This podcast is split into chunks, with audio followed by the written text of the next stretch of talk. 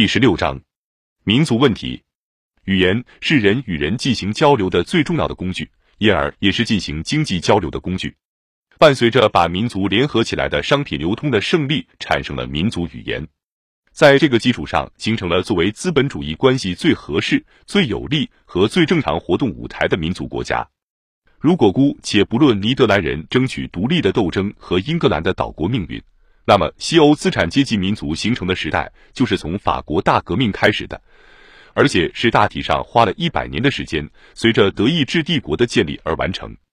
但是，当欧洲民族国家再也容纳不下生产力的发展，以及发展到帝国主义国家的时候，在东方的波斯、巴尔干半岛、中国和印度才刚刚开始步入民族民主革命的时代。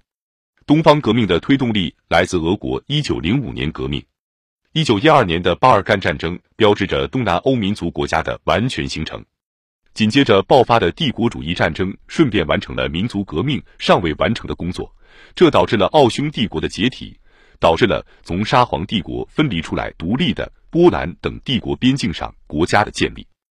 俄国不是作为一个单一民族国家，而是作为一个多民族国家存在的。这种情况与它的滞后发展特征是一致的。立足于粗放农业和家庭手工业基础之上的商业资本没有得到深入的发展，也没有改变生产方式，而仅仅是横向扩大了自己的活动半径。为了找寻新的土地和摆脱苛捐杂税的农民，深入到居住着更加落后的部落的新土地，并且分散安顿下来了。有些商人、地主和官吏则紧随他们之后，从中央地带来到了边远地区。国家的扩张是建立在农业自身扩张的基础之上的，这种自身完全处于不开化状态的农业，对南部和东部的游牧民却显示出了优势。在这种无比辽阔和不断扩展的基地上形成的等级官僚制国家，有足够的力量来迫使西部具有更高文明的。然而，由于人数较少或者内部危机而没有能力捍卫自己独立的某些民族，波兰、立陶宛、波罗的海沿岸各族、芬兰。臣服自己，构成国家主体的七千万大俄罗斯人得到了大约九千万一族的逐渐补充，后者清晰的分为两个集团：自身文明优于大俄罗斯人的西部各族和低于大俄罗斯人的东方各族。帝国就这样形成了，其全体居民中属于统治民族的只有百分之四十三，而百分之五十七的居民，其中乌克兰人占百分之十七，波兰人占百分之六。白俄罗斯人占百分之四点五，则属于文明程度不同和无权程度也不同的少数民族。国家贪得无厌的需要和统治阶级下面缺乏农民基础，培育出了最残酷的剥削形式。俄国的民族压迫不仅较之西方邻国，而且较之东方邻国也显得无可比拟的粗暴。无权民族数量之多和无权程度之劣，使得民族问题在沙皇俄国具有巨大的爆炸力。如果说在单一民族国家，资产阶级革命培育了强大的离心倾向，因而要在克服割据主张的旗帜下进行，就像在法国那样，或者像在意大利和德国那样，要在克服民族分散性的旗帜下进行，那么在诸如土耳其、俄国和奥匈帝国这样一些多民族国家，迟到的资产阶级革命则是相反，它使向心力丝毫不受限制。尽管这些过程用力学术语来表述，表面上是相反的，他们的历史功能其实是相同的，因为在这两种场合都是把民族的一致性作为经济的主要源泉来加以利用的。为此之故，德国需要统一，而奥匈帝国则相反，需要分裂。列宁预先估计到了离心性民族运动发展的不可避免性。并且多年来为贯彻规定实现民族自决权，也就是为实现完全的国家分离的老党纲著名的第九条进行了顽强的斗争，也包括反对罗莎卢森堡的斗争。不过，布尔什维克党根本不会因此要承担鼓吹民族分裂主义的责任，他只承担毫不妥协的反抗各种形式的民族压迫的义务，其中包括反对把任何一个民族强行留在统一国家的边境之内。只有通过这样的途径，俄国无产阶级才能逐渐取得被压迫民族的信任。不过，这仅仅是事情的一个方面。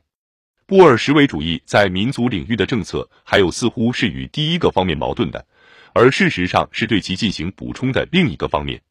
在党的范围内，一般来说，也在工人组织范围内，布尔什维主义实行最严格的集中制，同各种能够引起工人内部互相对抗或者导致他们分裂的民族主义传染病进行毫不调和的斗争。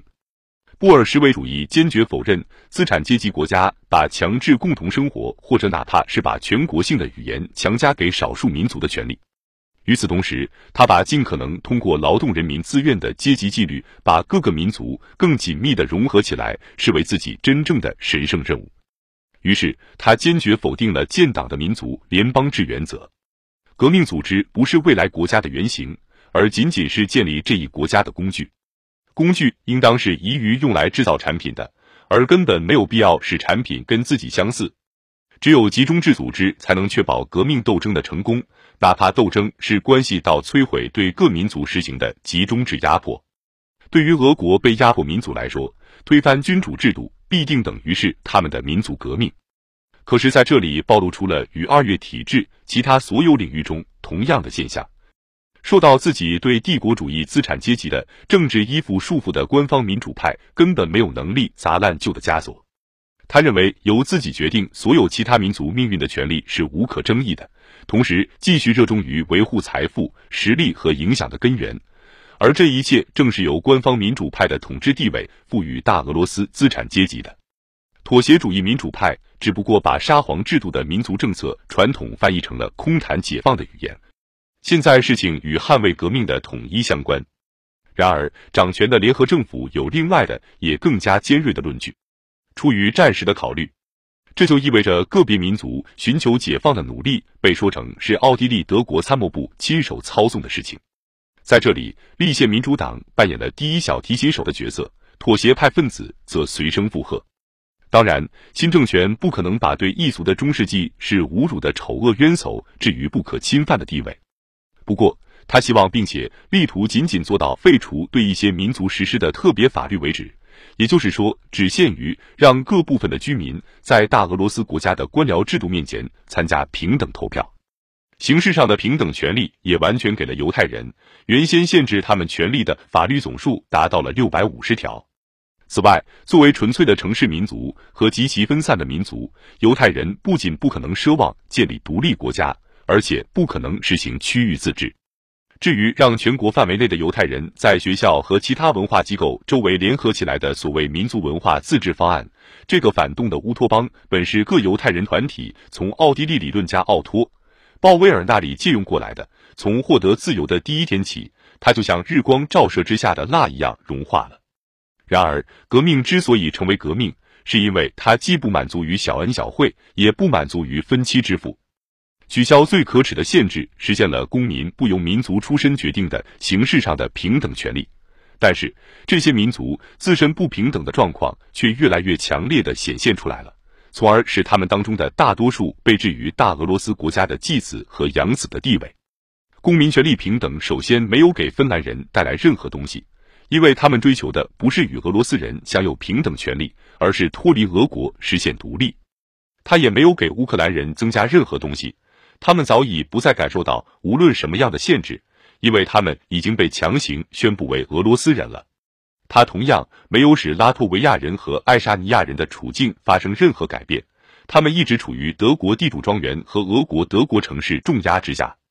最后，他没有使亚洲的落后民族和部落的命运有任何改善，因为令他们处于最无权底层的不是法律上的限制，而是经济和文化奴役的镣铐。